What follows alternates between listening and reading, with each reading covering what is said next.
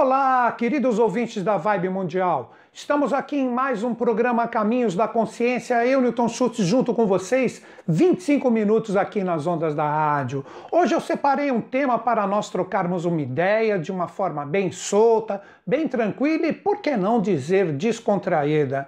Qual o tema que eu separei para trocar uma ideia com vocês? Baralho. Muito mais do que um jogo.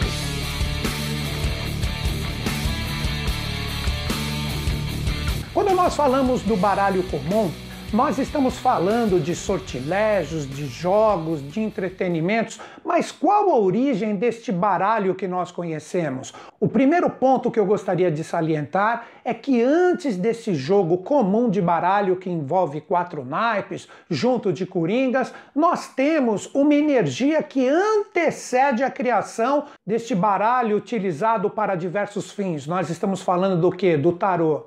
O tarô, que também representa um jogo de de cartas, utilizado principalmente na atualidade para adivinhações, para que nós possamos ter caminhos em vários assuntos da nossa vida, ele, na verdade, antes de ser adivinhatório, ele possui uma força divinatória. E por que não? Que é o intento deste programa que eu troco uma ideia com vocês, é compreender como o nosso baralho comum pode também ser utilizado de uma forma um pouco mais rebuscada em todos os diversos jogos que nós temos em relação à possibilidade que ele nos oferece. Primeiro vamos falar a origem do tarô e depois como que foi criado esse baralho comum. E mais para o final do programa, eu vou falar de um jogo específico que se chama canastra ou como alguns chamam, buraco, que necessita de sete cartas que representa a própria canastra canastra no seu sentido perfeitinho na sequência do baralho comum, para que a pessoa possa representar a força da vitória. E vocês vão ver que nesse jogo da canastra, que possui na sua estrutura vários pontos para que ele possa ser processado, o quanto existe de energias ali que podemos utilizar para compreender muitas coisas que os participantes que estão realizando possuem em relação à sua energia pessoal. Por isso que eu falei que é um programa um pouco mais livre, um pouco mais solto, para que a gente possa refletir através do baralho comum tudo que existe de possibilidades ali. Então, o primeiro ponto que nós precisamos ter na nossa mente, como eu disse, o tarô antecede o baralho comum. Quando nós falamos do tarô, logo vem à nossa mente aqueles desenhos rebuscados, por que não dizer místicos que estão ali, que através dos seus arquétipos e simbolismos podem nos conectar a consciências extremamente fantásticas. Como dizem alguns ocultistas de extremo valor, seguindo a sabedoria das idades, se o tarô for estudado adequadamente, um arcano pode ser resultado de estudo de no mínimo uma vida. Então vejam quantas energias e quantas consciências estão ali processadas em baralhos sérios que realmente podem trazer para nós essa sintonia que eu estou conversando com vocês. O primeiro ponto, quando falamos de um baralho de tarô que segue a tradição, ele possui 78 cartas ou, como eu prefiro dizer, 78 arcanos, onde temos 22 mistérios arcanos ou arcanos maiores e 56 arcanos menores. Estes 56 arcanos menores que originaram o baralho comum que a gente conhece, por mais que a numeração seja diferente, mas eu vou procurar trazer nesse programa um fácil entendimento para todos. Então, inicialmente, vamos entender a diferença entre mistérios ou arcanos maiores e menores. Os 22 arcanos maiores, eles remontam uma energia mais voltada ao coletivo, a evolução, poderíamos dizer, por que não, do planeta Terra como um todo, onde todos nós, seres humanos e todos os outros reinos, estamos aqui evoluindo e vivendo as nossas experiências. E isso através de 22 arquétipos que estão expressos nos arcanos maiores, tudo está ali desde os primórdios da criação. Já os mistérios ou arcanos menores predizem mais esse lado humano da sua evolução e os seus estados de consciência, como pensamos, sentimos, como trabalhamos, como utilizamos a nossa energia para concretizar nossos objetivos e metas. É aí que existe a associação direta correspondente ao baralho comum, que ele foi lançado na humanidade através do povo cigano que traz, eu estou falando dos primordiais e não dos atuais, que trouxeram aqui para a humanidade através de jogos, através de adivinhações, a possibilidade de nós entrarmos em sintonia com esses arquétipos fantásticos que estão presentes. Mas da onde vieram esse povo primordial que está associado diretamente à nossa evolução? Como eu disse, nós temos inicialmente o mistério dos 22 arcanos maiores, que aí nós temos que retornar a uma etapa da humanidade chamada de Atlântida, onde a Atlântida tinha, na sua divisão, quando ele estava no seu apogeu, sete cidades ou sete cantões que ladeavam uma oitava cidade onde estavam os seres mais especiais e espiritualizados e divinizados aqui na face da Terra, porque a Atlântida teve um determinado momento que este apogeu, ela estava aqui na face da Terra, onde seres humanos e reinos estavam juntos nas suas experiências com os deuses e com os anjos. E esses sete cantões ou essas sete cidades possuíam três templos, ou por que não dizer, três escolas de iniciação em cada uma das cidades. Agora a gente começa a entender o mistério dos 22 arcanos maiores, que é perpetuado hoje em todo baralho de tarô sério. Então, sete cidades com três templos ou três escolas em cada uma das cidades, 7 vezes 3, 21. E quando nos superávamos em todas essas sete cidades, nós tínhamos o direito de ingressar na oitava, que representava diretamente o vigésimo segundo arcano. Então, os 22 arcanos maiores, eles trazem essa época maravilhosa da humanidade, onde nós estávamos de uma forma direta evoluindo com os deuses. Daí que nós começamos a entender a mística verdadeira, o sentido divinatório do tarô, no seu sentido primordial, que até hoje é processado no sentido de compreendermos como vivemos as nossas experiências e principalmente a nossa evolução. Nenhum problema, e não estou lançando crítica aqui, das pessoas que utilizam o tarô para adivinhações, etc. Tudo é possível, mas eu prefiro utilizar estes arcanos, principalmente os 22 maiores, associados a uma evolução coletiva, ao que a humanidade processa. Aí as pessoas podem perguntar para mim: pô, mas nós estamos jogando, estamos manipulando a forma de manipular as cartas não é tão importante. O que mais importa, que é aí que existe a conexão com a mística verdadeira, o que o tarólogo ou o que a pessoa que está manipulando as cartas deseja entrar em sintonia. Por isso que dizem que as cartas não mentem, porque elas na verdade vão sempre demonstrar a conexão com aquela pessoa que está manipulando. Então você pode utilizar os arcanos ou as cartas tanto para coisas triviais do seu dia a dia, como também para coisas extremamente divinas que vão trazer a nossa sintonia direta com o propósito evolucional junto desses deuses que em outrora estavam diretamente conosco aqui na face da Terra. Aí muitas pessoas podem perguntar, mas onde eles estão? Eles estão exatamente exatamente em dimensões paralelas em conjunto com a nossa aqui na face da Terra, como eu digo sempre aqui no programa, que vários nomes, de acordo com a cultura, de acordo com a filosofia da pessoa, podem representar Agar, Tavalon, Shangri-La, Shambhala, não importa o nome, nós só precisamos entender que esta realidade deífica está bem guardada em lugares onde a humanidade, ainda trabalhando toda a densidade da sua evolução, não se conecta facilmente. E esses mistérios, eles podem podem ser acessados através dos arcanos do tarô. Finalizando, os 22 arcanos maiores estão em sintonia direta com a energia dessa evolução maravilhosa que tivemos há milhões de anos atrás e não milhares, onde nós convivíamos diretamente com os anjos e esses 22 mistérios. Mas o que importa no programa de hoje é exatamente o nosso jogo comum, esse baralho que é praticamente efeito como energia causadora do tarô que nós chamamos hoje, que traz esses mistérios associados a toda essa evolução. Agora fica um pouco mais fácil de nós compreendermos como que o nosso baralho comum pode de repente ser utilizado num simples jogo como deduções do que estamos vivendo na nossa vida. Inicialmente gostaria de salientar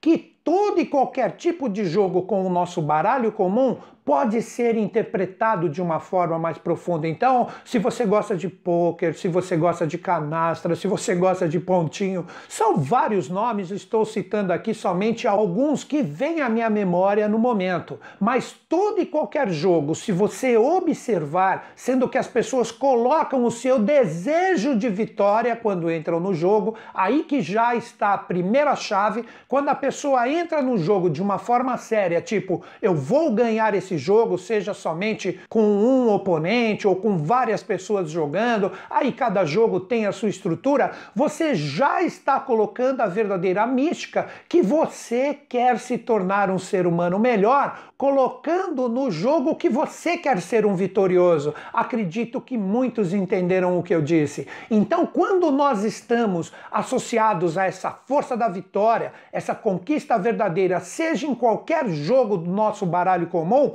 nós estamos entrando em sintonia com esta nossa força espiritual de querermos ser melhores e principalmente vitoriosos. Vejam que interessante. Agora falando do baralho comum. Qual é a primeira coisa que vem à nossa mente? Os quatro naipes. E os quatro naipes, que é espadas, paus, ouros e copas, eles representam diretamente as energias que compõem todos nós seres humanos. Então essa energia dos quatro naipes representam o que nós somos na nossa integralidade. Quando nós falamos do naipe de espadas, que é o coraçãozinho preto, ele representa diretamente a nossa atividade mental, o nosso conteúdo, a nossa expressão, assim como a força que nós temos com o que raciocinamos para conquistar, para cortar, transformar, reciclar todas as experiências que são importantes ligadas à nossa evolução.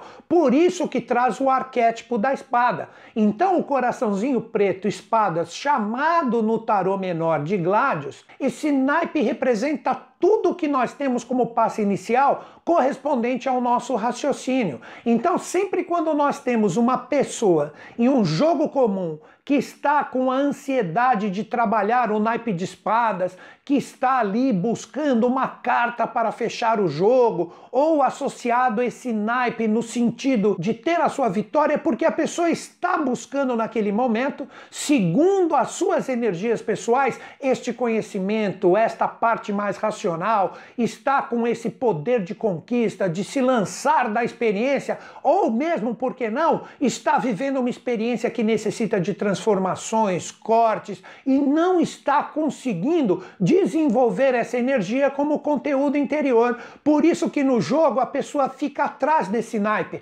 Falta às vezes uma carta para fechar o jogo, para seguir adiante, ou a pessoa está buscando muito conteúdo que ela não possui a sua atividade mental plena naquele exato momento, ou ela está em um momento que ela precisa transformar uma determinada experiência. Então, se você gosta do baralho comum e você está jogando com alguém, se você observar que a pessoa tem a energia do naipe de espadas muito forte, ela está vivendo esse tipo de vibração. E pode existir o contrário também, de repente você vê que a pessoa forma várias canastras ali, vários jogos com o naipe de espadas, representa que ela pode estar com essa energia muito bem definida em relação à sua força pessoal. Ela está com conteúdo, ela está com raciocínio. Então, se falta a energia de espadas e a pessoa está correndo atrás, falta mais atividade mental e o intelecto no sentido de chegar aonde almeja com a sua vida, que seriam seus objetivos. Já se a pessoa não possui essa carta para continuar jogando, esta energia está carente, essa energia falta nela. Ou se ela está com pleno domínio, ela está com um momento mental muito bom e com um raciocínio aguçado. Então vejam o quanto existe atrás do baralho comum se nós observarmos num simples jogo como a pessoa lida com a energia desse naipe. Se de repente ela não está associada a nenhuma energia desse naipe, ela está formando só jogos com outros naipes, com outras sequências, é porque ela já possui ou não está se preocupando com essa energia especificamente. Então vejam quanto um jogo comum, como eu disse, seja qual for, o quanto ele pode demonstrar em relação à energia da pessoa. Vejam que interessante isso. Vamos agora ao naipe de paus, que é chamado no tarô de bastões. Quando nós falamos desse naipe, ele representa a nossa energia astral, a nossa motivação, a nossa força, a nossa ação, a nossa atitude de correr atrás daquilo que é importante para nós. Então, da mesma forma que eu falei do naipe anterior, se você percebe que a pessoa possui muita força do naipe de paus em qualquer jogo, é porque ela está em relação à vida dela decidida, no sentido de correr atrás daquilo que é importante, ou seja, a energia astral dela está muito bem resolvida. Existe força de trabalho, existe atitude, existe ação.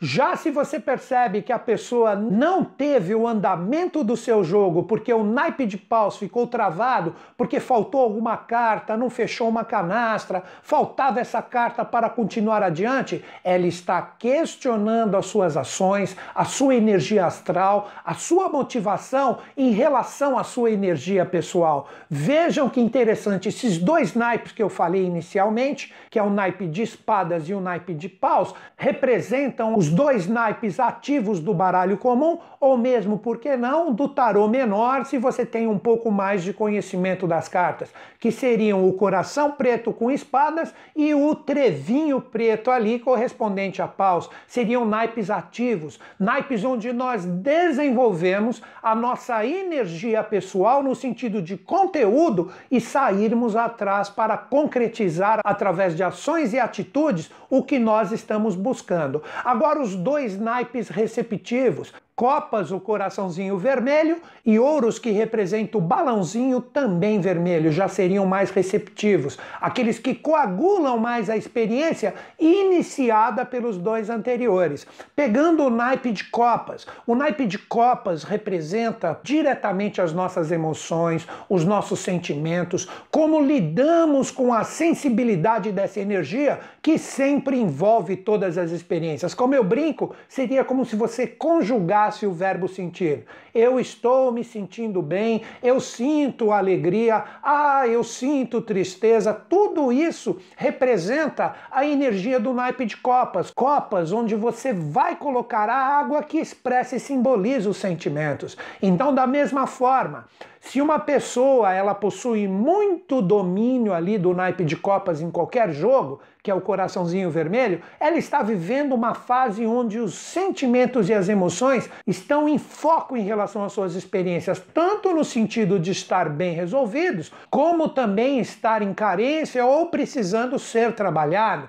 Então, a energia do naipe de copas, se você perceber que uma pessoa tem o pleno domínio, ela está ali manipulando de uma forma muito intensa os seus sentimentos e emoções. Se falta a energia desse naipe no jogo, é porque a pessoa está com algumas incertezas, algumas dúvidas voltada às suas realidades emocionais, seja qual for a experiência. Então, se você observar isso no jogo, você pode ter certeza que a pessoa está vivendo vivendo um momento de muita exacerbação emocional. E por fim, o naipe de ouros, associado diretamente ao elemento terra, representa as nossas realizações materiais, o que se coagula, o que ganhamos, o que perdemos. Daí ouros, que se associa diretamente à parte material. Então, da mesma forma que eu falei os anteriores, se a pessoa tem pleno domínio da energia do naipe de ouros, ela possivelmente já encontrou caminhos para que as suas realizações originem ganhos,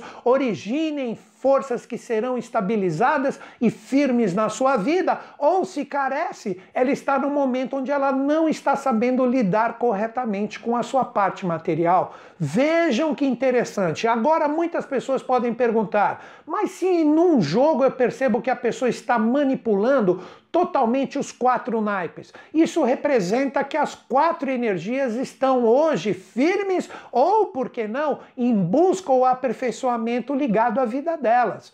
Então basta você observar. Por isso que eu citei o jogo chamado de canastra, ou mesmo, como algumas pessoas dizem aqui no nosso país, de uma forma popular, buraco. Nós temos ali sempre a energia que é embaralhada inicialmente, existe o corte, demonstrando as tendências polares que estão ali de vitória e derrota no jogo, e sempre é dado uma das possibilidades, que é o principal utilizado aqui, 11 cartas para cada pessoa. O que expressaria essas 11 cartas? Exatamente, duas pessoas, 11 partes para uma, 11 partes para outra, que representa diretamente o mistério dos 22 arcanos maiores, que mesmo de uma forma subliminar, está ali presente com os quatro naipes. Vejam que interessante isso. E para você iniciar o jogo, você começa a observar as tendências, porque as pessoas pegam do monte que está ali no centro da mesa a carta para ver se serve ou não no jogo que está presente. Se não serve, ela descarta. Com isso, isso você já pode começar a observar que tipo de energia que a pessoa está descartando e qual que ela está comprando. Todas as pessoas que conhecem um pouquinho esse jogo sabem como funciona. Quando ela consegue fechar uma energia para dar o início, ela põe na mesa no mínimo três cartas para expor a sua realidade, que a trindade está presente em tudo, espírito, alma, corpo, causa, lei, efeito e por aí vai. Daí que eu aprecio muito esse jogo para entretenimento. Só que enquanto as pessoas estão jogando, eu estou observando o tipo de energias que está mais presente nela tanto no sentido de fluência como desafio, como eu expliquei anteriormente aqui no nosso bate-papo. E para a pessoa ganhar, que é aí que está a grande chave, ela precisa ter uma canastra. Uma canastra precisa ter no mínimo sete cartas, que representa a própria força evolutiva do sete, como eu falei anteriormente aqui na nossa troca de ideias. Então veja que interessante, quando você for jogar com alguém, Qualquer jogo que seja, aqui eu citei canastra ou buraco, como você preferir chamar, você pode observar quais energias estão presentes na pessoa, seja qual for o tipo de experiência que seja principal em relação a ela. Basta você observar com cuidado tudo que ela descarta, tudo que ela demonstra força, que dá continuidade e força de vitória no jogo. Ou seja, muito poderia ser conversado, mas o que eu mais queria deixar aqui neste programa é que todos vocês, através dessa possibilidade incrível do baralho comum, quantas energias e quantas consciências podem ser formadas num simples jogo para aquele que conhece esses mistérios que eu relatei aqui e consegue observar ali o que está presente. Muitas pessoas podem falar: ah, mas existem os números, os personagens reais. Aí nós teríamos que conversar muito mais sobre isso, mas não é necessário, sendo que o que mais interessa seria a modulação dos naipes. Se você tem conhecimento numerológico, Claro que você pode utilizar. É isso, gente. Então, nesse bate-papo mais solto, de uma certa forma, por que não, envolvendo o nosso próprio entretenimento, muita consciência existe atrás de um jogo comum de baralho. Basta você ficar atento. Então é isso, gente. Procurei no programa de hoje trazer todos os mistérios que envolvem esse jogo de carta comum, que na verdade estão associados a mistérios muito mais sublimes que envolvem a nossa própria evolução, poderíamos dizer por que não, no seu sentido primordial que foi a Atlântida, onde estávamos diretamente conectados com os deuses. Então, procurem utilizar esse conhecimento de uma forma mais rebuscada para vocês observarem as energias que estão presentes em relação à sua própria pessoa e também a todos aqueles que estão juntos de você. E feche o meu programa como sempre. Que os Budas da Era de Aquário estejam em sintonia conosco, com o Brasil e com o mundo, e eles estão. Até o próximo programa.